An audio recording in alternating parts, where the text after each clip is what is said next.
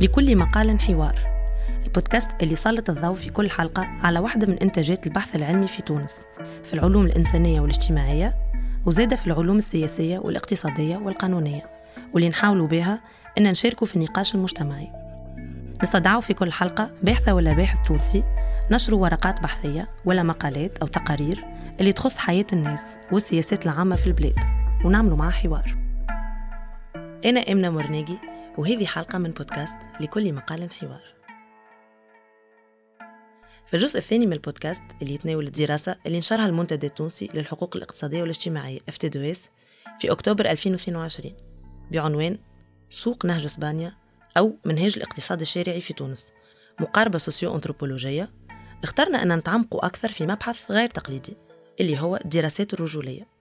هي filière تندرج ضمن الدراسات النسوية وعندها تقاطعات مع دراسات الجندرية اللي تخرج من les sentiers battus متاع دراسات العلم الاجتماعي في تونس وفي إنتاجات المجتمع المدني. دراسة الـ FTDES خصت لها محور كامل اللي هو المحور السادس. فيه مقال بعنوان البائع المنتصب في سوق نهج إسبانيا بين ذكورة الأنموذج وذكورة الآخر واللي كتبه الباحث رضا كارم اللي نستضيفوه معنا اليوم. قبل ما نبداو الحوار هذا نحب نرجع نقدم شوية دراسة اللي حكينا عليها في الجزء الأول.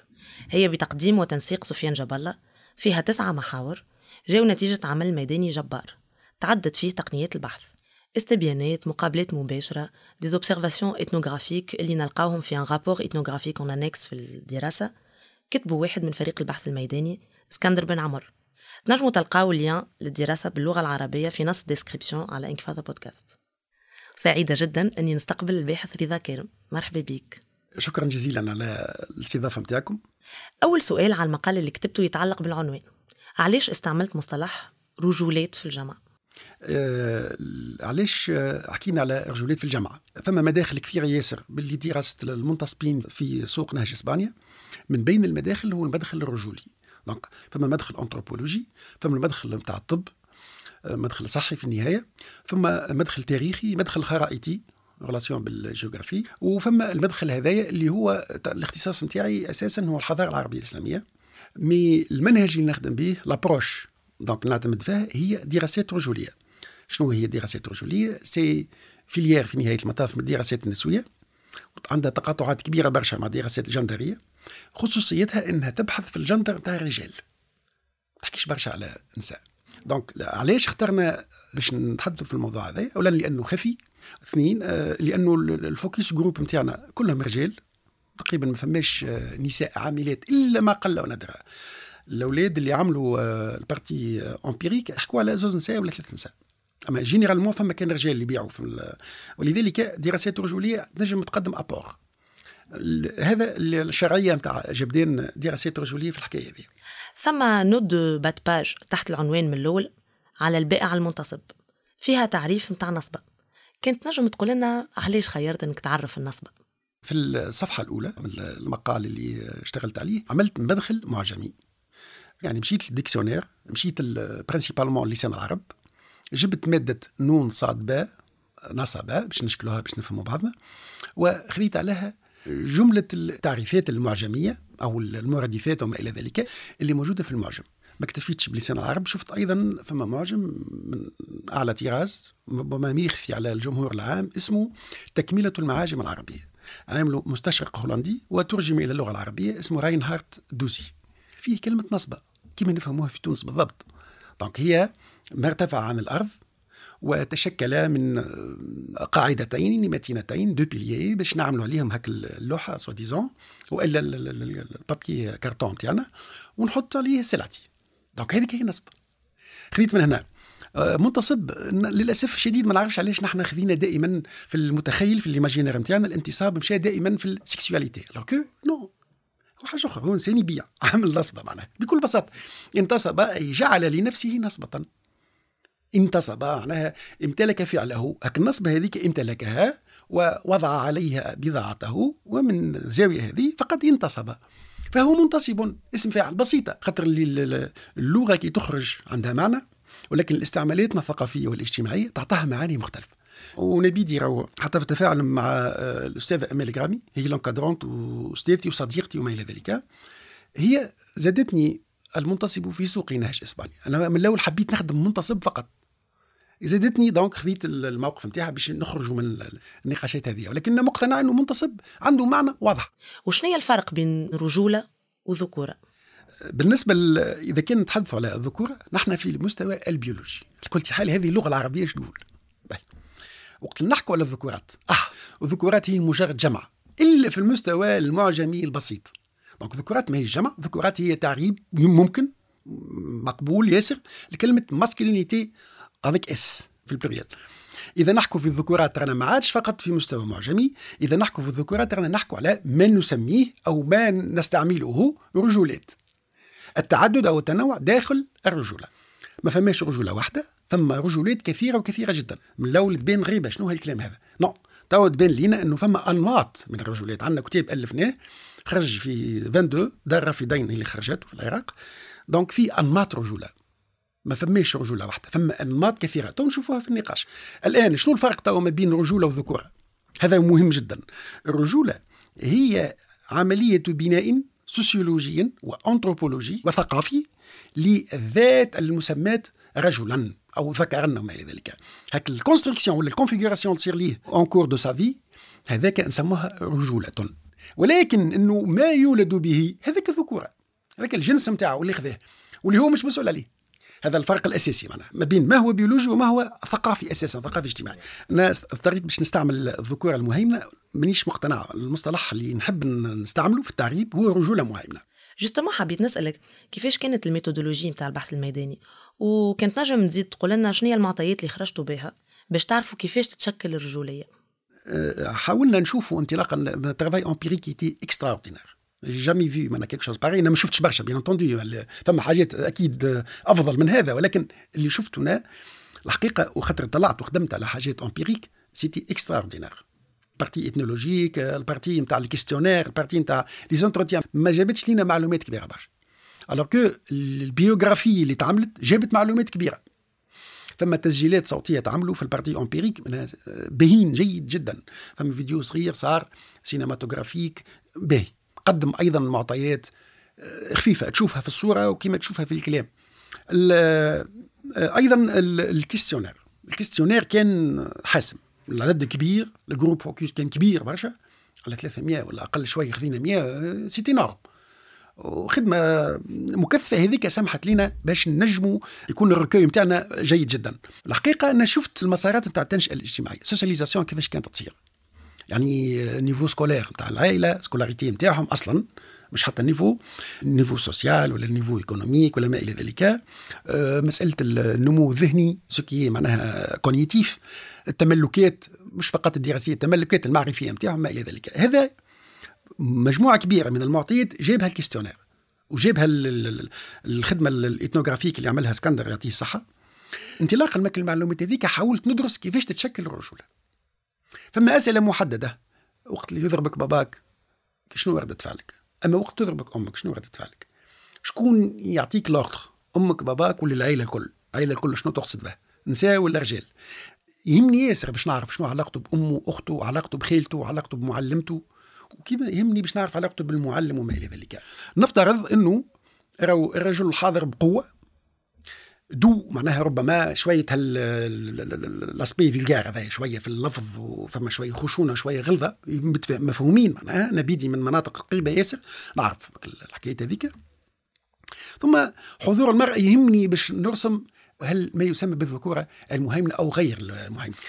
donc اللي خرج إنه اللي يخرجوا من الغلايقيه généralement وفق l'entretien هما يجوا لهنا 12 13 عدد جيد جدا يجي 12 13 كنا نحكوا على طفل. إذا الطفل هذا ما صارش لي socialisation فقط في العائلة. الشارع أيضا عمل لي socialisation. وهذا اكتشاف. الناس هذوما اذا الحضور نتاع الأب طاغي. والحضور نتاع الأب مش موجود فقط في الأبي فقط بل في الأم أيضا. وحتى كان خارج شوية راهو الأم ما نمشيش برشا للجيجمون فالور ولكن راهي حارس كبير للبطريكيه نرجع للاب والمدرسة. الأب دوره كبير برشا المعلم دوره كبير نسبيا كانوا يحترموا ياسر المعلمين نتاعهم يسمع يتضرب ما خاضع بمعنى ما يعني طفل صغير شوف شو يعمل. 12 treize ans فشل في المدرسة ولا ما عادش ينجم يكمل الاموال ما فماش إجا لتونس باش يبدأ يخدم. donc من الرجولة نتاعو تبنت اولا في العائلة وفي ك القرية الصغيرة هذيك نتاعو ثم انتقلت إلى تونس العاصمة. معك آه، تقريبا حياة نتاع مشرد تقريبا. ولا مسؤول؟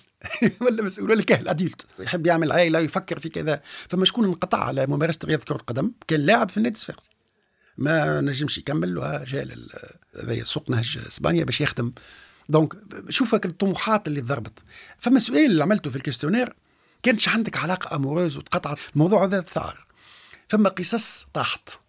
لكن القصص هذيك حتى كان قصة واحدة يتجاهلها ربما أحسن مسار تنجم تمشي فيه أي étude هي تشوف ك الإحباطات اللي صارت لنا في حياتنا.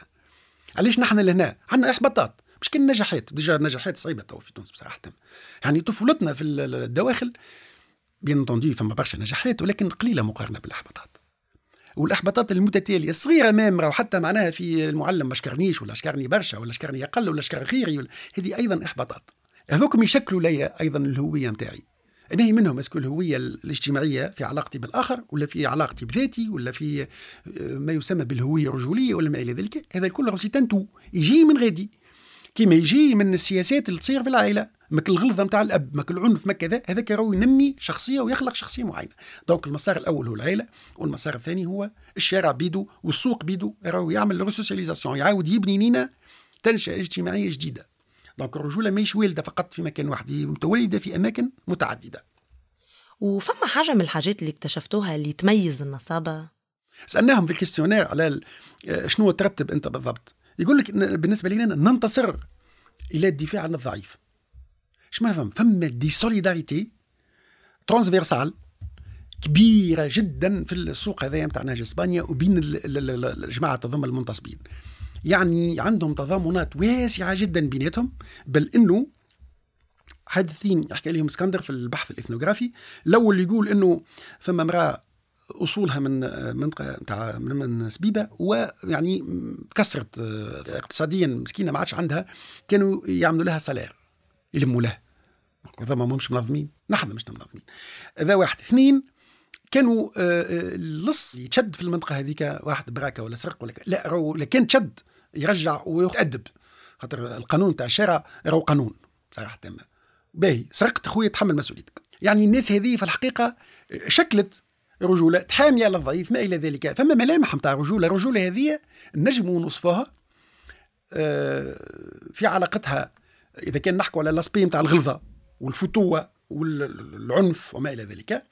فما هذا يعطينا شوية نتاع الهيمنة نتاع domination ولكن في مستويات أخرى الانفتاح على الأضعف مني وعلاقات les tolérances هذوما الموجودين و les solidarités هذه مش رجوله مهيمنه هذه.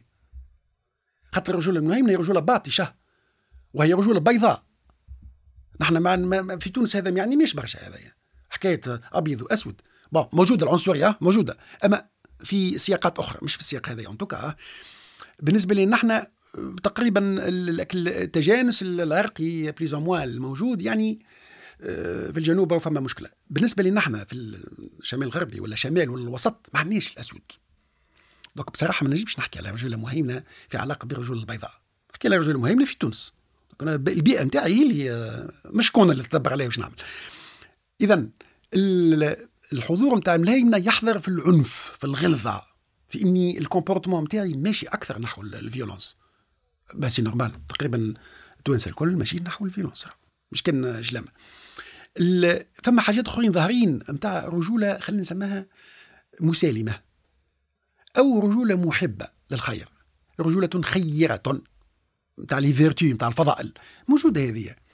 وتعمل في الشيء هذايا على روبن هود. أو كان شبهتهم بال... بال... بالصعاليك. علاش خاطر نحن في الحضارة العربية الإسلامية نتاعنا وهذايا bon نتاعنا لأن جزء منا مرحبا بحنبعل نحب نمشي غادي. وقت اللي نشوف في الحضارة العباسية الفتوه الفتيان هذوما والشطار والعيارون هي مجموعات نتاع ال infra politiques من المخلفات آه، بمعنى ما بروليتاريات ها الإسقاط خايبة ما يصيرش خلينا نفهموا بعضنا. الناس هذوما كانوا آه، آه، يختاروا لشكون يفكوا فكوش الناس الكل. كيف نتاع ولا ما يفكوش له ولكن الأغنياء والتجار الأغنياء لا يفكوا لهم يفك اللي باش يعيش ما نجمش يعيش. مانيش نبرر فيه في الحكاية هذه ما عشتهاش ممكن كان عشت نكون صعلوك ولا فتى. يعني الفتى هو bandit لكن هذا الواقع هذا التاريخ اللي صار في جزء من الموضوع. خاطر ما هيش شبيهة ما هيش similaire totalement إنه هذا ما يفكوش يخدم على روحه. ولكن الجانب نتاع محبة الآخر موجودة بقوة غير الرجوليه بالفلاجي موجودة بقوة. هذه سميتها أنا رجولة الفضيلة إن شئنا القول أو الفضائل أو ما إلى ذلك متوفرة فيهم. donc ما عادش نتكلم برشا على رجولة مهيمنة الحقيقة. فما l'aspect نتاع الهيمنة يظهر في المنزل في علاقة بالمرأة. في علاقته بأخته وبأمه لا جاوبوهم على questionnaire باينة فما هذايا domination موجودة. لازم نرجعوا فيها أنفسنا الناس الكل. نبدى نحكي ربما نبدى je suis dominant هذه الكل لازم تصير فيها مراجعات. يعني المرأة الدور نتاعها هذايا دوني هذا لازم يتراجع مش مزيه مش واحد يقولها باش معناها يبين حداثي وتحفون عنده حتى معنى. يلزم يتراجع لأنه أكثر من 50% من الناس ناشطين تو نساء. فما potentiel كبير غادي موجود يلزم يتحط اللي هو نتاع النساء. في البحث الأكاديمي في البحث العلمي في كذا في يعني بصدق حسب تجربتي الشخصية. الاكاديميات أفضل برشا من الاكاديميين أفضل بكثير اخلاقيا وبصراحه أفضل بكثير. التعامل معناها فيه برشا احترام فيه فما برشا respect فما partie حكيت عليها رضا اللي هي ال portrait physique وال aspect vestimentaire نتاع النصاب. حسب رأيك أنت فما علاقة بين المظهر نتاعو وتفكيره؟ في ال portrait physique وفي ال vestimentaire نتاعو حسب ال ethnographie اللي جيتنا مع اسكندر. اسكندر ختم معهم حتى أسبوع شد نصب معهم أسبوع. donc بالنسبة للبسه معناها شلاكة بصباع سروال عادي معناها ينجم يكون حتى مش نظيف برشا. ظوافره ماهيش بالضروره تكون عادة. يعني التبول مش مضطر يمشي المقهى فما مكان coin صغير يمشي معناها عادة. أه يتلفظوا بألفاظ معناها كيفنا الكل l'exagère bon هذاك l'espace social نتاعو يتكلم فيه كيما يحب هو. وما يتكلمش بطريقة معناها مهذبة جدا مش في جامعة donc في الشارع كيما التوانسه الكل. ne faut pas exagérer في المستوى هذا البورتري نتاعو مانا نتاع رجل غليظ نجمو نحكوا على إنسان مسخ ثيابه مسخه وكذا وعادي جسمه موش نظيف. est-ce que هو بالنسبة ليه هذا يقلقه ولا ما يقلقوش؟ هذا سؤال مهم. هو مش نظيف عندنا. الماشيين لتونس العاصمة généralement الماشيين للمركز المدينة هما الناس ماشيين يتبضعوا. اللي يعملوا shopping آه، باهي ولا خايب هزين برشا فلوس ولا شوية فلوس يلبسوا لبسة آه، أنيقة بليز السيد هذا قاعد يبيع هو في الدبش نتاع الخدمة. est-ce que نحن شفناه لما يمشي العرس في الغلاقية وش يلبس؟ ما شفناش ما كنا متوقع إنه باش يلبس كيف أفضل واحد في ماشي يتبضع ولا كذا. ما شفناش أيضا كي يخرج باش يمشي إذا عنده حبيبه ما نعرفش. آه، وإلا باش يمشي المقهى باهي في مكان لايق شوية. وما نعتقدش إنه باش يلبس اللبسة نتاع الخدمة. est-ce que ال mécanicien لما يكون يخدم بال combinaison نتاعو. هو بيدو ال mécanicien لما يخرج يمشي الحفلة ولا كذا. donc نفي الفرضية هذه إنه بالنسبة لي هذاك هو لباس العمل. من بعد في حياته أكيد جدا عنده un autre comportement vestimentaire ما نعرفش est-ce que هذا normalement يتبحث. حتى حاجة صغيرة ولكن يتبحث باش نفهموا على خاطر مهم جدا شنو نلبس باش نعرف فاش يفكر وكيفاش يفكر. c'est important donc هذايا في ال vestimentaire ولكن في القيمي. خاطر حتى ال vestimentaire مربوط شوية بالقيمي donc هو فما رجوله غليظة أه ولكن في نفس الوقت هي متسامحة و solidaire avec les autres هذايا يلزم يتفهم. ما نجمش نسميها رجولة مهيمنه وما نجمش نسميها رجولة الغلظة. ولكن كما تقول باتلر هي رجولة أدائية.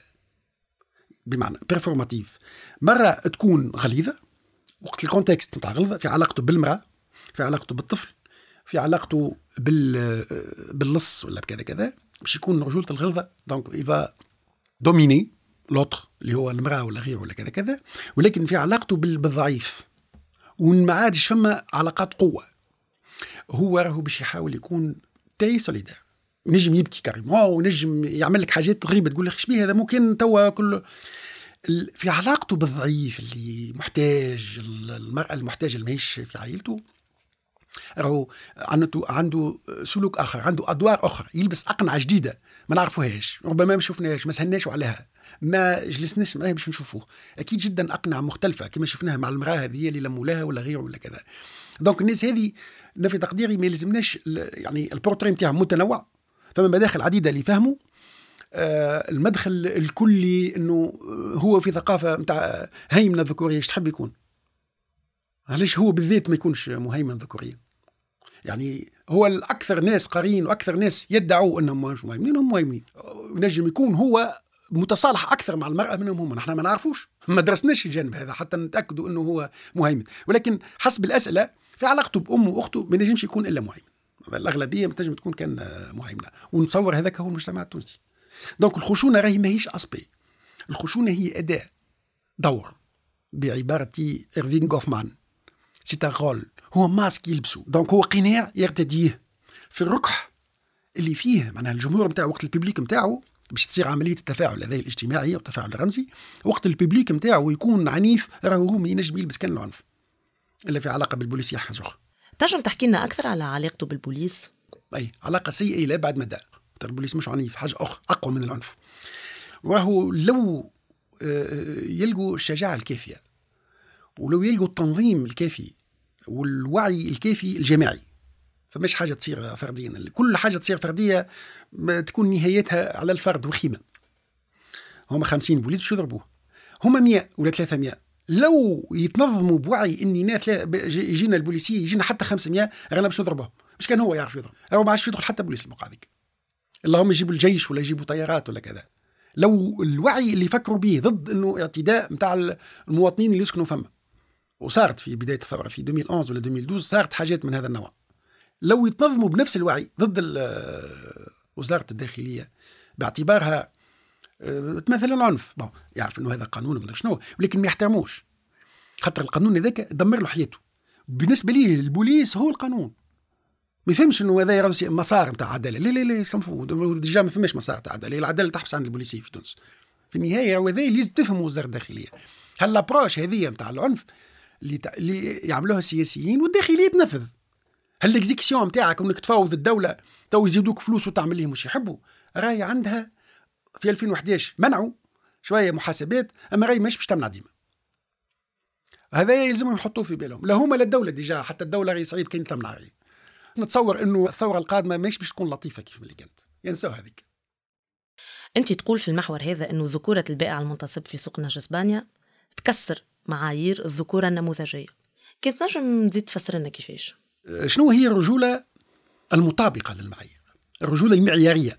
العبارات هذه شوية نتاع الدراسات النسوية والدراسات الجندرية.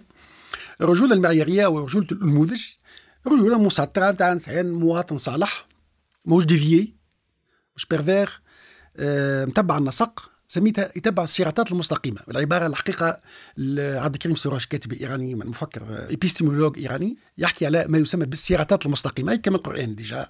donc اللي ما يتبعش الصراط المستقيم هو منحرف ليس رجولة معيارية الرجولة المعيارية هي رجولة المواطن العادي اللي يتبع يطبق القانون اللي ممارساته كلها محسوبة بخطوات القانون وبأنظمة قيسه. يمشي ينتخب وقت يقول لي يمشي ينتخب يسمع في التلفزة المترشحين المتنافسين وخير منهم واحد هكا بعقلانية.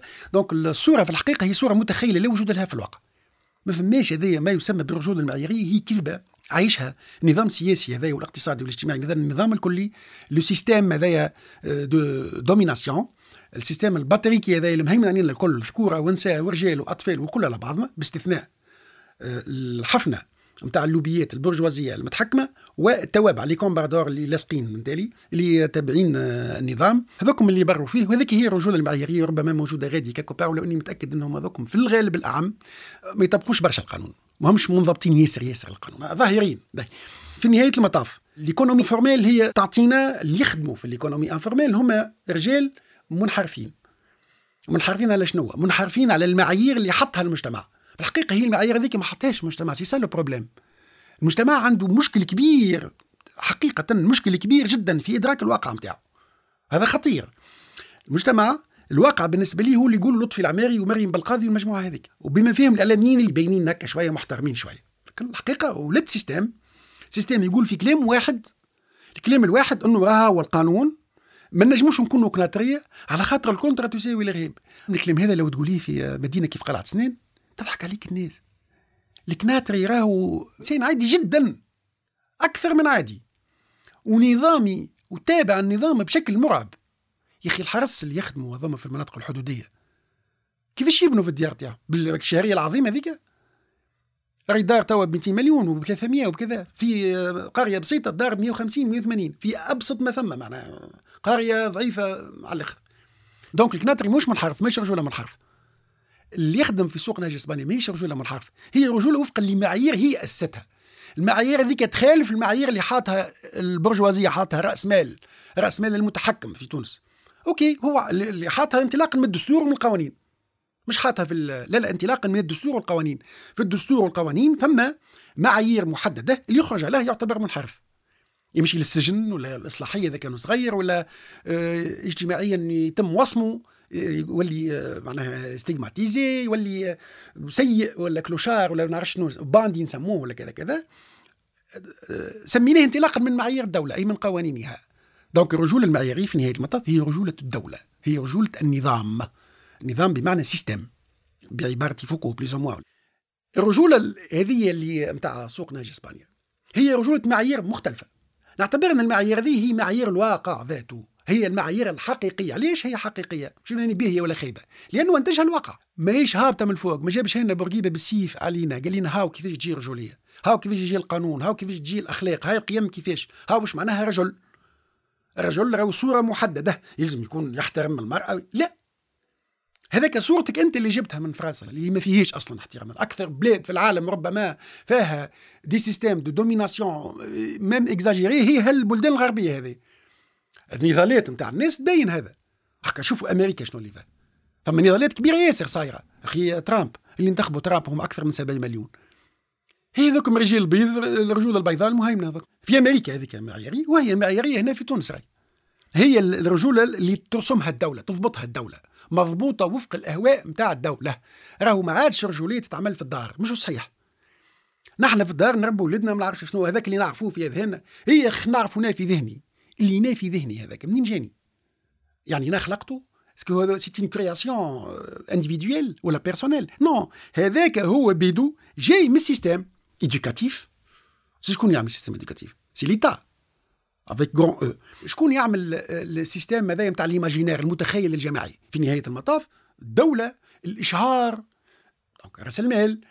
العلاقات الموجودة هذه المبنية وهي أساسا علاقات صراع طبقية. أيضا هي تصنع وعي محدد. هي تصنع قيم محددة. القيم هذه اللي تبعها واللي يخضع لها. هذاك يتسمى معياري امور به. اللي يخرج هذاك ماهوش معياري وهذاك يمشي للسجن ولا ننظر له نظرة خايبة حتى نحن ننظر له نظرة خايبة وقت نحن ما عرفناش والله صار بالله نستثني من هنا اللي كلوشار أو جزء جمهور من هؤلاء. هذوما ما عندهم حتى قيم. نردوا بالنا. معناها راهو كي نقولوا الناس هذوما ما يسمى بالسياسات تحت مش معناها أي واحد لوطا راهو ممتاز بالعكس لازم نردوا بالنا وذاك étudier les choses cas par cas معناها ما نجموش نقولوا الحكومة الشعبية تخرج في نماذج التسرع هذايا راهو هزنا الكارثه ولات الاكاديميا أو البحث العلمي أو يدعي انه بحث علمي الحقيقة ولا يتكلم في كلام ساعات راهو غريب وعجيب. تبرير حاجات خايبة راهي خايبة. شو معناها خايبة par rapport à qui par rapport على حاجات إنسانية. فما شوية humanisme زاد في الموضوع. مش آه، نجموا نعملوا n'importe quoi نبيحوا لأنفسنا أي حاجة باسم إنه هنينا في المهمشين. non مهمش زاد ثم مفاهيم مش مضبوطة بالكدا وتحتاج برشا خدمة مهم جدا اللي تقول فيه رضا شكرا على التوضيحات هذه الكل. قبل ما نختم حبيت نزيد نسألك على علاقة النصاب بالمؤسسات الصحية وأجهزة الدولة. باهي donc هما ما عندهمش ثقة في المؤسسات بصفة عامة. ما عندهمش ثقة في الدولة بصفة عامة. déjà نتصور برشا توانسة ما عندهمش ثقة في الدولة باش ما نشخصش برشا المسائل. هما ما مشوش للكوفيد لأنه عملته الدولة وما يمشوش للسبيطارات لأن السبيطارات تاع الدولة. ما عندهمش كراني لا بيض لا صفر لا خضر ما عندهمش. وقت اللي مشوا ما خذوش. معناها les soins معناها اللي كانوا يستحقوهم ولا ما إلى ذلك. فعلاقتهم بالحقيقة بكل ما هو مؤسسة هي علاقة ضعيفة ضعيفه جدا. الكورونا ذي ما تعني لهم حتى شيء. يتعاملوا ما عندهمش لا قناع والحكايه هذه ماهيش داخله في ذهنهم أصلا. وما يشوفهاش لا مؤامرة. يشوف حكاية ما تعنيش. لا هي مؤامرة ولا هي آه، مقنعة ولا هي غير مقنعة. هو بالنسبة لي ما فماش هالبيعات هذه. يحب يخدم يصور فلوس. اللي نعتبره نحن مخالف القانون راهو قانون راهو نظام. والدور نتاعنا كباحثين ولا كسياسيين ولا كمجتمع مدني. نفهموا أنه راهو الناس هذيك عندها قانون لازمنا نفهموه. جيمس سكوت قال لك يا ولدي برا افهموا افهم كيفاش يحل في مشاكله. عنده مشكلة يحب يأخذ carnet أبيض كيفاش يتصرف؟ شكرا رضا. يبارك فيك يعيشك البودكاست هذا زاد هو محاولة أن نستجيبوا للدعوة متاعك باش نفهموا justement مش كان النصابة اللي في نهج إسبانيا لكن المجموعات الاجتماعية الهشة الأخرى. ونعطيه صوت للعلم وللبحث العلمي اللي يتجرأ يطرح الأسئلة هذه. merci beaucoup رضا وشكرا على قبول الدعوة. شكرا جزيلا.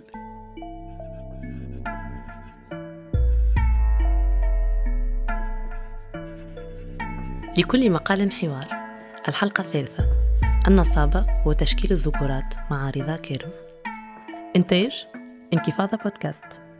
إخراج إمنا مورنيكي. مونتاج وتصميم صوتي أسامة جيدي. بالتعاون مع كامل فريق انكفاضة.